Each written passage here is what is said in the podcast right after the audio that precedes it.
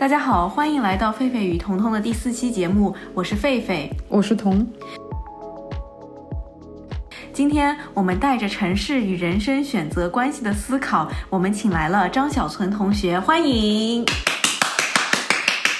哦，Hello，大家好，我是张小存。是，然后张小存同学是一个微博上著名的摄影啊，并没有，并没有，只是平时就是喜欢多了一点分享而已吧。嗯，然后平时在微博上看你拍摄了很多很有意思的风景照啊，然后你也会去打卡很多的咖啡店啊。嗯，你觉得你每一天出门的时候，嗯，拍照的一些动力是什么？以及你为什么会喜欢上拍照？你是觉得每天拍照的动力是吗？嗯，因为我觉得拍照的话，它本身就是一种记录生活的方式，只是我选择了拍照这种方式。很多人他喜欢写一些东西，很多人喜欢。看书啊，或者之类的，我觉得照片的话，给人的那种感觉会加深一些印象吧，印象会更深刻一点。而且，确实有很多照片会，我不知道，让我理一下啊。那我觉得确实有很多照片的话，就是会加深人的那个记忆点。因为我平时的话，就是出门旅行的话也会比较多，对，所以可能是。拍照的话是记录的一种最好的方式吧，嗯，至于你说每天的动力，因为就是自己可能也是一个非常热衷于分享的一个人，对，就是肯定每天发现一些新奇的东西啊，或者好看的风景啊，就就会忍不住想要分享给大家嘛，对吧？一方面是自己记录，一方面是想分享给大家看，嗯，我们知道，呃，你几乎打卡了柏林的。很多很多家咖啡店，我想知道柏林有你还没打卡的咖啡店吗？就是当然没有打卡的还是有很多的，因为首先柏林的话，它就是一个拥有咖啡馆咖啡馆最多的城市，应该是欧洲拥有咖啡馆最多的城市，两千多家吧？不是巴黎吗？应该是柏林，嗯，不是巴黎。那啊，但是因像现在的话，基本上是每天会去不同的咖啡馆，一天可能会去到一到两家，也就是。然后距离的话也会从家的附近，然后再扩散到周围越来越远的地方。比如说我今天刚来的时候，就发现你们家附近有一家咖啡馆，我之前有标记了，但是一直都没有来过。哦，然后就顺路去打卡。哪一家呀？就是那个应该是叫 K 一个 K，然后是 Liber 吧，应该可能是叫这个名字，因为他家那个标牌特别有意思，是一个指纹的一个标牌。对我当时就是在谷歌上面看到了这个标志，然后觉得就挺感兴趣的这一家，然后就今天正好去试一下，其实味道也不错。嗯，就是在那个卡尔马克思大街，然后防佛错那站出来就可以看那家，然后边上还有一家花店。嗯，明天我也去看一下。对，就在你家附近，很近的。嗯，作为我知道你不仅自己拍照，你也收藏了一些照相机，对不对？对，平时会有那个收藏相机的那个小爱好吧。我现在，对。所以你喜欢嗯，就是 analog 胶片相机对吗？嗯。因为收藏老相机基本上都是胶片机。嗯。嗯。然后还会收藏一些像宝丽来相机啊，就是一次性成片的那种相机，就是中画幅的也有，大画幅的也有，大家也就应该也会了解了吧。那你平时出门的时候经常带哪个相机啊？平时出门的话，我会一般出门的话只会选择带一台相机，大多数情况下会带一台。我觉得如果带了多台相机的话，就会影响你去创作吧，对，这样会让人分心。呃，基本上晴天的话，我会带胶片机会多一点，然后下雨天的话，可能也会带数码相机，因为主要是考虑到会防水啊之类的。然后如果做 vlog 记录的话，我可能会带那个小的卡片机。就是可以拍一些视频，会比较方便一点。那什么情况下你带宝丽来相机呢？哦，这个是个好问题。这个什么情况下会带宝丽来相机啊？嗯，因为宝丽来相机它每次的话，一个相，呃，一盒相纸里面只有八张，所以我觉得它一盒要多少钱？一盒大概二十欧吧。二十欧八张纸。对，差不多一张的话就人民币二十块钱左右。我觉得成本相对来说还是挺高的，嗯，而且对于我来说，如果拍保利来的话，你一定要挑一个天气特别好的，然后就是分你要去拍风景还是去拍人像，如果比如说和几个朋友一起出出行的话，就会带上保利来，或者就是说有同学或者有朋友过生日，或者有特殊性的节日的话，我就会带保利来去记录，就因为这些都是值得记录的一些时刻嘛。那所以你家有一面那个相片墙吗？我家没有相片墙，就是这些相机我都是可能就放在柜子里面，就是储存起来那种。嗯，我平时会怕会积灰嘛。那你家什么东西最多？我家除了相机的话，应该是植物，然后加书吧，书会比较多。啊，你有查过你有多少本书吗？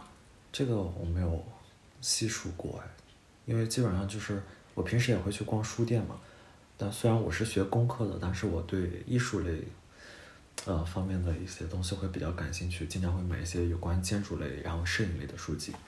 就是，但是会考虑到这边的那个书籍的那个价格会比较贵，有时候也会去淘一些，就是像老书，会有这边有很多的那种老书店，嗯，可以去看一些二手书，淘一些二手书，或者会经常看到一些，呃，别人家不需要的一些书，对就是在路边上那个扔扔出去的书。对嗯那个也会有时候觉得嗯喜欢的话也会带回家。嗯，你刚刚说你家植物很多，能跟我们说说你家都有哪些植物吗？植物的话，就是会考虑到德国这边气候不是特别适合种热带植物，基本上考虑都是那种室内比较好养的植物。首先考虑的可能就是龟背竹，龟背的话是相对来说家庭里面比较好养的一种植物。然后就是虎皮兰，有那个空气净化的一些作用。然后就是仙人掌，你即使长时间旅行在外的话，也不需要去浇水啊什么的。就是一些生命力比较顽强的。然后金钱草也有，是叫金钱草对吧？好像是。对，就是那个金钱草也有，嗯 我看见了。对，金钱草也特别特别好好活。对，金钱草也特别好养，嗯只要你只要放在窗台光线充足的地方，我觉得基本上都是没有问题的。就给生活增添一点绿色，嗯然后每天看到有新的叶子长出来的时候，哇，那个心情就会特别好。嗯，那你能不能今天来教大家一些，如果别如果有一些同学他们从别的城市要来柏林旅行，然后他们只在柏林待，比如说二十四个小时的时间，然后你觉得他们用什么样的方式去打开柏林，最能够让人发现柏林的独特性？对，如果你只有二十四小时或者只有一天的时间的话，我从烛火开始，从主火车站开始的话，就是呃，不是从飞机场吗？嗯，从主火车站开始的话，应该是非非常好的一个起始点。嗯哼，因为从主火站出主火车站出来的话，就是现在那边有一个刚刚开放的科技博物馆，那个叫应该叫 Future to Hill 嘛，嗯对对那边是一个刚刚开放的新的一个科技博物馆，然后那边值得去打卡。然后你从那个馆出来之后，过了那条河就可以看到柏林的国会大厦了，就是非常有地标性的建筑。国会大厦的右边，它是是一个柏林的 Tiergarten，是一个非常大的中心的森林地带。然后那边有公园中心的话是胜利柱，嗯胜利柱边附近的话是那个总统府，也就是一个 Schloss Bellevue，中文翻译过来应该叫望景宫。对，这两个景点都可以去。然后到了这个胜利柱和望景宫附近的话，你可以选择坐公交，如果不是徒步的话，坐柏林的那个一百路公交。我相信很多小伙伴的话，看过旅行攻略的话，都知道这条线的话是一条，可能说是一条免费的旅游观光线路，你就不一定会选择那种 sight go sightseeing 的那种观光巴士。，嗯对，，那我记得那个大巴票价要二十几欧一一张，二三十欧。其实没有那么贵，大概十五欧左右吧，十欧十五欧。其实坐那个也挺好，但是你如果买张柏林的天票，或者是买柏林的那个 Welcome Card，你会去很多博物馆的话会有优惠。那个 Welcome Card 里面也是包含了那个交通的天票的，所以我觉得那个一天时间是足够用的。然后继续回到刚才那个 Tiergarten 胜利柱那边，大家可以坐车去到勃兰登堡门，就是德国的象征，就相当于中国的天安门嘛。然后那边是菩提树下大街，大家可以沿一直沿着这个菩提树下大街走，然后直行到那个博物馆岛。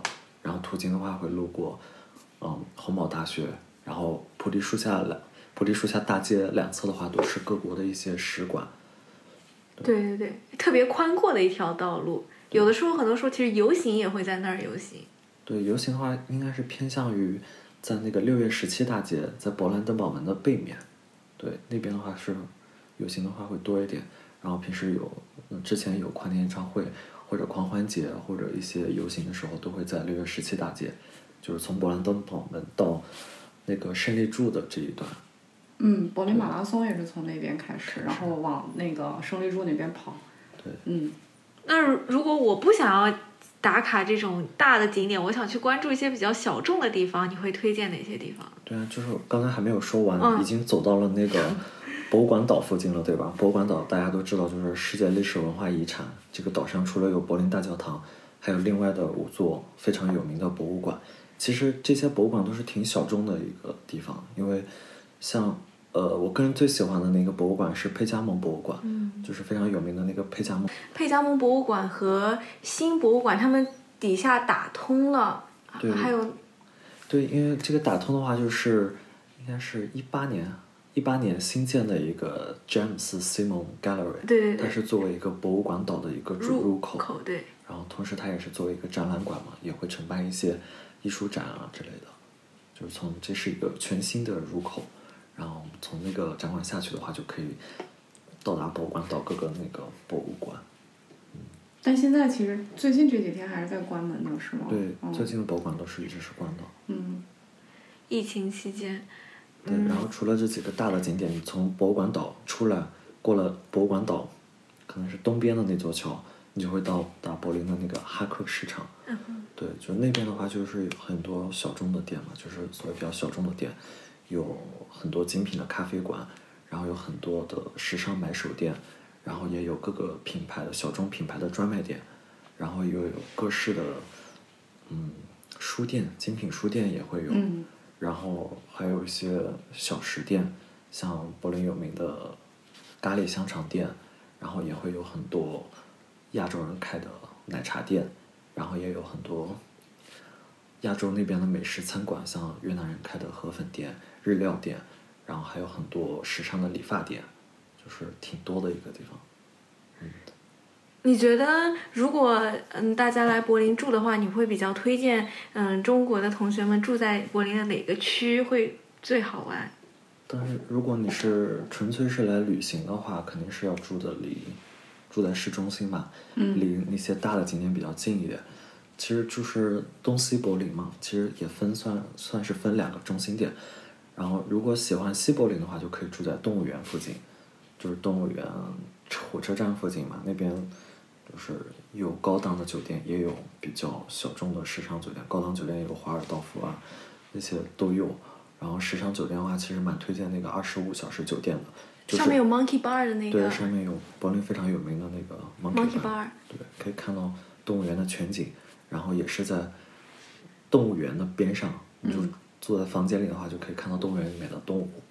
对，就是这边是属于西柏林那边的，然后其实西柏林相对的话就是住宿会更多，然后你往那个库当大街那条购物大街过来之后，就是这边都是购物街对吧？然后购物街的两边其实全都是宾馆，而且相对于来说的话，柏林的住宿很划算，嗯即使是四星、五星的价，四星、五星的宾馆价格也差不多每晚一百欧到两百欧，有时候还会有比较好的那个特价活动，提前预定的话，其实还是蛮推荐的。然后相对于西边的话，东边的宾馆来说会少一点，而且价格会更低一点。对，如果就是喜欢夜生活，夜生活的话，我觉得会推推荐东边吧，因为我个人好像没有什么太多夜生活的一些经历，所以我也不太清楚。就在东边 Warschaustrasse 那一块。其实应该是在 Alexanderplatz 那边，嗯因为主要住的宾馆都是在那个附近。哦然后 Warschaustrasse 的话，你是可能是要再往东边再去，然后对，会有一些酒吧一条街啊，夜店啊，也是夜店聚集区。蹦迪火车站从那个主火车站下的话，你可以买一张柏林的天票，或者是买柏林的 Welcome Card，你在那个自动售票机上其实都可以有这样的选择。如果你不是去到特别远的区域的话，你买 A、B 区的天票就可以了。C 票的话，C 区票的话，你可以都可以到达波茨坦了。嗯对，然后具体要做哪一条线路的话，我觉得我是个人比较推荐是做 S 棒，因为它 S 棒其实是贯穿了柏林东西两个方向，就是从刚才的西柏林中心动物园到东柏林的中心 Alexanderplatz 的话，都是可以做 S 棒直达的。然后中间的话也会路过弗里德里希大街，然后还会路过柏林的那个之前提到的那个总统府，都是在这条 S 棒，就是城市的这条轨道线上的，然后差不多也就一两站的距离，然后大家其实坐 S 五、S 九、S 三都可以到。从柏林主火车站的话，S 七五是不是也有？对啊，S S 三、S 五、S 七、S 九，然后 S 七十五好像没没注意啊。嗯，因为就是即使你不是坐火车来柏林，你是坐飞机的话，在新的柏林勃兰登堡机场也是有 S 棒直达到柏林的主火车站，对也是坐 S 棒，也是坐这条 S 棒，所以 S 就很九好方便。像是，现在 S 九好像直接过去。对嗯，S 九直接到达那个一号和二号的那个航站楼，哦，新机场。，对，嗯就很方便。你去过新机场了哦，吗？我去过新机场，对，就是柏林每有有每一个就新地点，就是产生的时候都要去打一下卡。你觉得新机场给你什么感觉？新机场直观感觉就是远，因为之前的那个泰戈尔机场在市中心真的很方便。嗯之前的话，那个泰戈尔机场你可能从我家出门坐十分钟的公交就可以到达那个机场，但是唯一的缺点就是它小，然后那边也没有单独的像城市轨道的车站，你还必须得转公交车才可以到达这个机场。现在的话，新机场其实你坐那个 S 棒，就城市轨道的话会方便很多。然后它还有专门的一条机场快线，是坐 RB 的吧？对，是另外一个机场快线，就相对来说会快一点，也是从机场直达到柏林的主火车站，对，就会方便很多。不过总体时间过去的话，都要从主火车站过去，差不多都要半个小时左右。大部分欧洲的城市你都有打卡过了吗？嗯，好像基本上都去过。你我那选出你的 top 三，你最喜欢的三个城市。就是柏林要在内吗？嗯，柏林就不算吧。柏林不算的话，我觉得最喜欢的应该是斯德哥尔摩，就是瑞典的斯德哥尔摩。然后第二个城市的话是在西班牙的格拉纳达，我不知道大家有没有听过这个城市？嗯，没有第二个。我也没有去过啊。对，然后如果伊斯坦布尔算欧洲的话，可能也是算在我的列表之内吧。对，如果这个不算的话，可能就是葡萄牙的里斯本。对，我是这几个城市的话，是我非常推荐大家去的。嗯，理由是理由是就是它的，嗯，城市的风情和建筑风格嘛，就是当地的那个人文色彩非常的具有冲击性。比如说你去西班牙的格拉纳达，它之前应该是摩尔人占据的一个地方，之前那边有摩尔人的王宫，就是大家如果之前看过那个韩剧就阿尔汉阿尔汉布拉宫，嗯就那个回忆的话，大家就会知道这个城市。嗯，就是那边有很多阿拉伯人的那个文化在里面。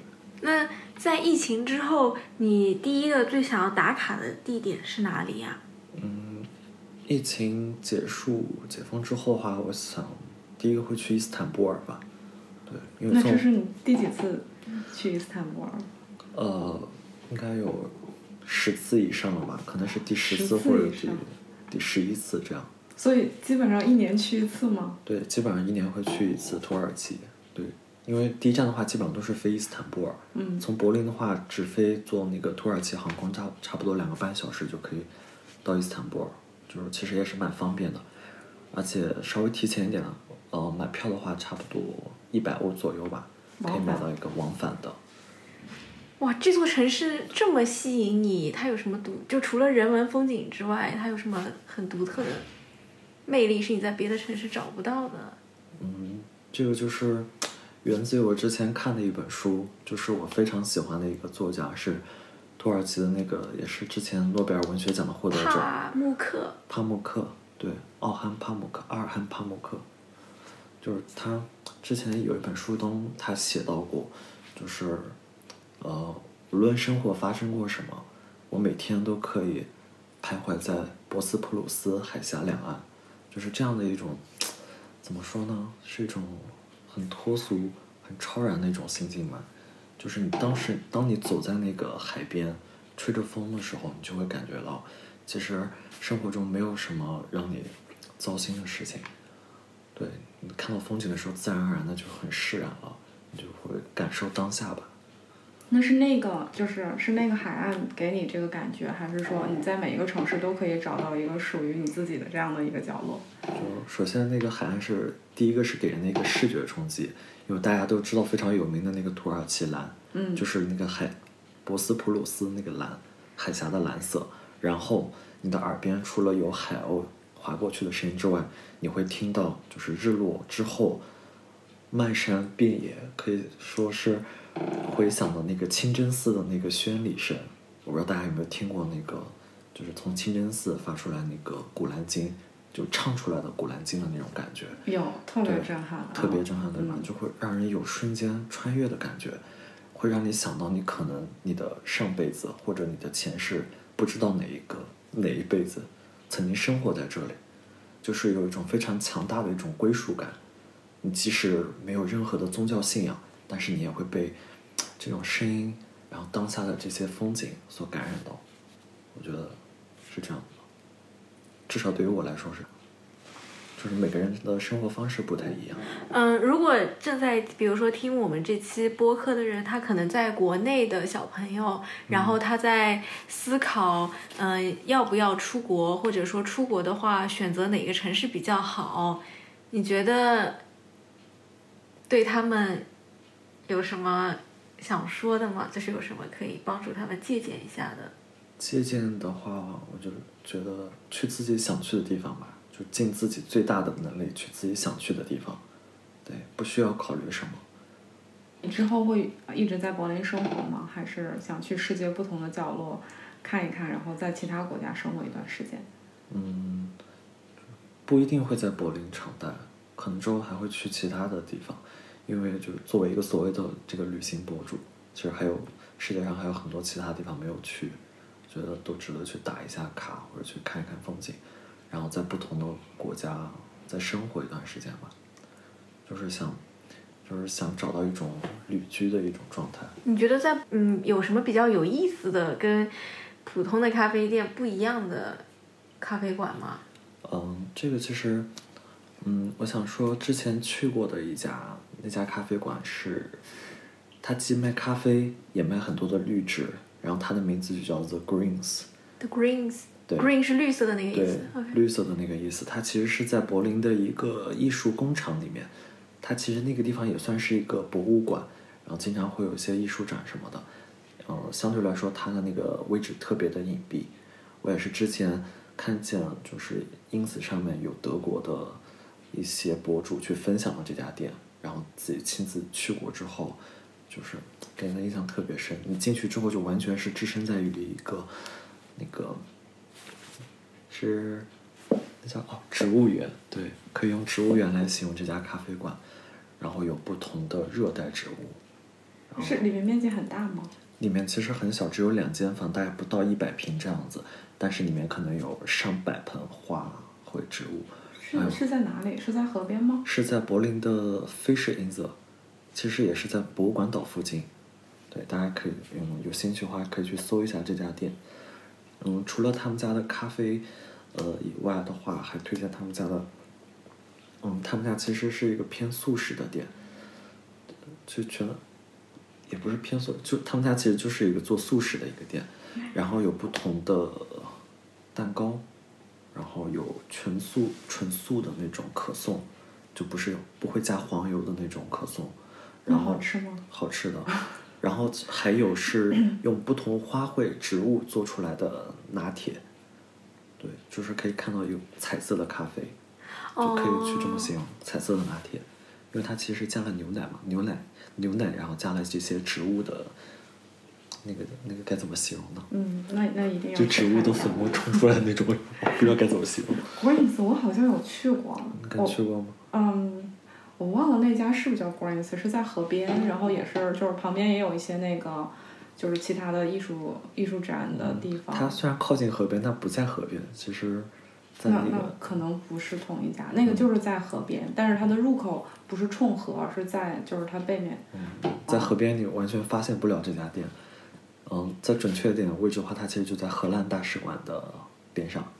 对，哦然后有一条非常小的路，嗯，但是很明显这家店门口就种了很多的绿植，然后有很多的藤蔓植物，对，嗯，就特别抓人眼球。因为我去的那一家也是里边有好多好多植物，就是整个一进去就整就是它也是分两个两两个区。然后，因为我去的时候是去年 lockdown 刚解封之后，四月份还是五月份的时候，然后所以就是还是人与人之间要保持距离。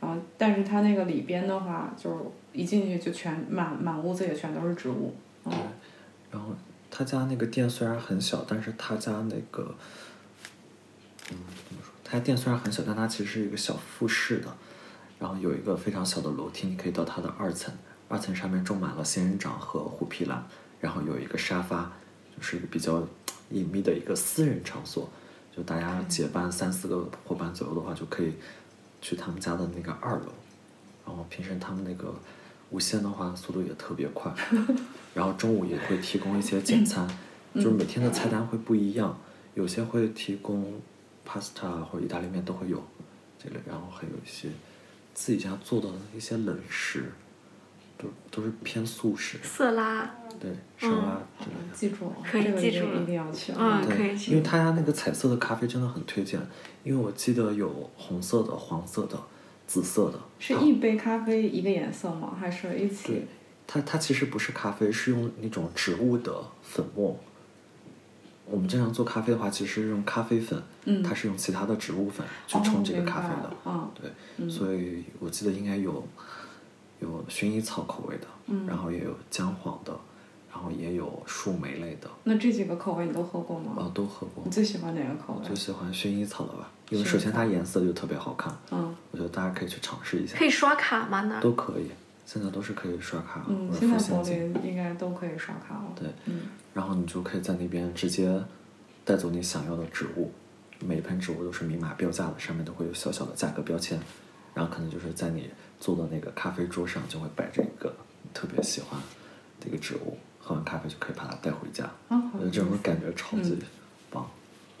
那所以你从你你家植物都是从他家买的吗？不是，因为之前有买过，但不是所有的。而且店家会非常贴心，就是每一款植物的话，它会有个名牌，上面会教你一些养护的方法，然后一些这个植物的介绍。嗯就是这家店。好棒好棒。嗯嗯，作为一个旅行博主的话，呃，你有接受过一些呃邀请去不同的地方旅行吗？嗯，就对，经常会接到一些旅游局，欧洲当地的一些旅游局的邀请。呃，他们给你在微博上写中文，还是发你邮件啊？呃，一般是中文，因为就是微博上的旅游局其实都是国内的一些机构去去运营的对，因为就是中国的分部嘛，分这分下来的一些机构，他们会通过微博，然后嗯，发现了我会有蛮不错的内容分享，然后就可以来询问我，看看有没有兴趣一起合作，然后就是推广，其实也就是嗯，多分享一些当地的风景或者美食给大家。那所以每年你出去旅游的时候，你会就是大部分是按自己的意愿去，还是说，呃，去去，然后也去参加一些这样的就是固定的邀请？你怎么去选择你旅游的 destination？我去每个地方的话，也不会提前安排行程。比如说，我现在有一个城市我特别想去，比如说我现在特别想去伊斯坦布尔，我可以现在立马订机票，我可以立马就打包好行李，然后就直接飞过去。这个也是在欧洲比较方便的一点，因为其实每个城市隔的都不是特别远，欧洲的飞机的话也是挺方便的，去到欧洲的城市的话。嗯，我觉得柏林尤其方便。对，就是而且之前那个机场在市中心的话会更方便，对，嗯，就大大缩短了你要准备的时间。基本过去就从我家过去二十分钟。嗯，嗯那呃，如果在德国你不在柏林生活的话，你会你觉得你会选择什么别的城市啊？在德国德国的话，嗯，如果不在柏林生活的话，我觉得很难在德国其他的城市生活下去。嗯，目前觉得柏林应该是德国最好的城市，或者就是最适合生活的城市。然后我之你会你会喜欢买二手服饰吗？呃，我看款式，如果看到自己喜欢的话，我会买。比如说我之前做的一期 vlog 的话，是去之前拍摄女王的棋局的那家二手店，嗯，是那个叫 Humana 嘛，嗯应该就是在你家附近 Frankfurt Tour 这边。对，那个是应该胡马纳里面最大的一对，家，一个嗯超大的一个二手服饰店的一个连锁。你在里面有淘到喜欢的衣服吗？嗯，有，之前买过两件线衫吗？啊，外套也有，差不多都是在十几欧左右，我觉得性价比特别高，嗯而且是我之前在外面没有见到的款式，嗯，然后，嗯，如果你不是特别喜欢二手服饰的话，你也有很多时尚买手店可以推荐嘛，但是相对那些的话，就是可能稍微价格会高一点，最有名的可能就是 Vostok，嗯在 Kreuzberg 那边也是一家独立的时尚买手店，就是一些嗯比较先锋潮流的品牌。然后除了服饰店，还有书店。我之前看到那个小童同学有去的那个 Do Read Me，嗯那家我也是非常喜欢去的，会有一些当下你读我吗？对翻译成中文就是你读我对吗？Do Read Me，对你读我吗？就它会有很多建筑类和设计艺术类方面的书籍。对，嗯虽然店不大，但是它提供的书都是当下可能是最流行、最顶尖的一些时尚类书籍。而且现在还开，嗯，对，书店是可以开的，毕竟哦书店是可以精神食粮，哦，这样，都是开的。嗯然后我前几天还去了另外一家书店，叫 Moto。他家的话，就除了一些比较新的书以外，会卖一些古董类的书籍，也都是关于设计和建筑类的，设计建筑，然后摄影类的书。这几类的话，是我平时喜欢买的一些书。，Moto 是在那个就是史莱斯 Store 在乌衣的一个沿线上，它是嗯在一个庭院里面，对也是比较隐蔽的一家店。他他们家是出版社，算是一个出版对社，，它后嗯面有一个小小的出版社，就是它前面是它书店，后面还有一个像办公室一样的一个地方。对，因为那个是我不知道是不是世界上最大的，但是嗯应该是全德国最大的独立出版社。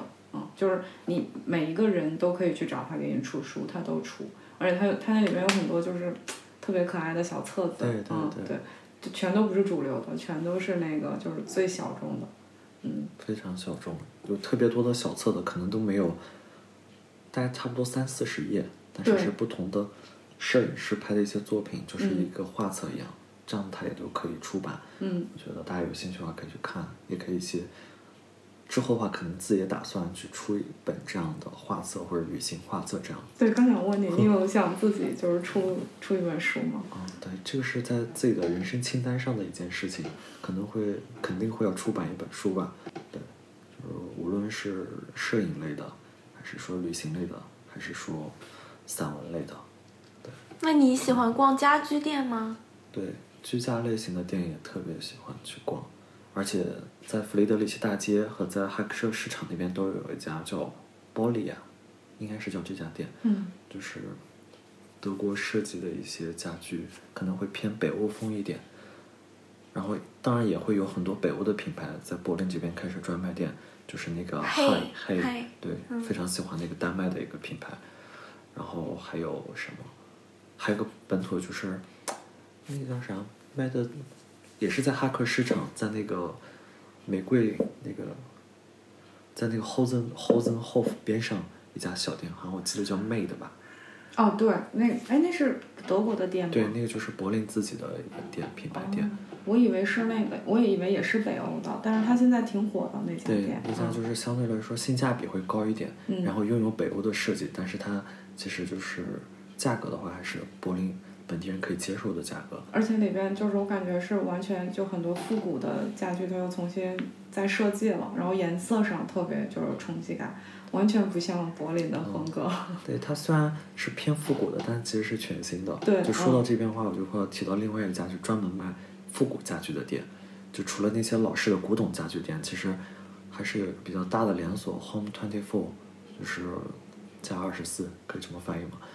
它在呃柏林的北边 Landsberg Allee 那边会有一家特别大的奥特莱斯店，就所有的那些二手家具都会放在一个像厂房一样的空间里面，然后大家可以自己进去逛，然后看到喜欢的话就可以直接带走。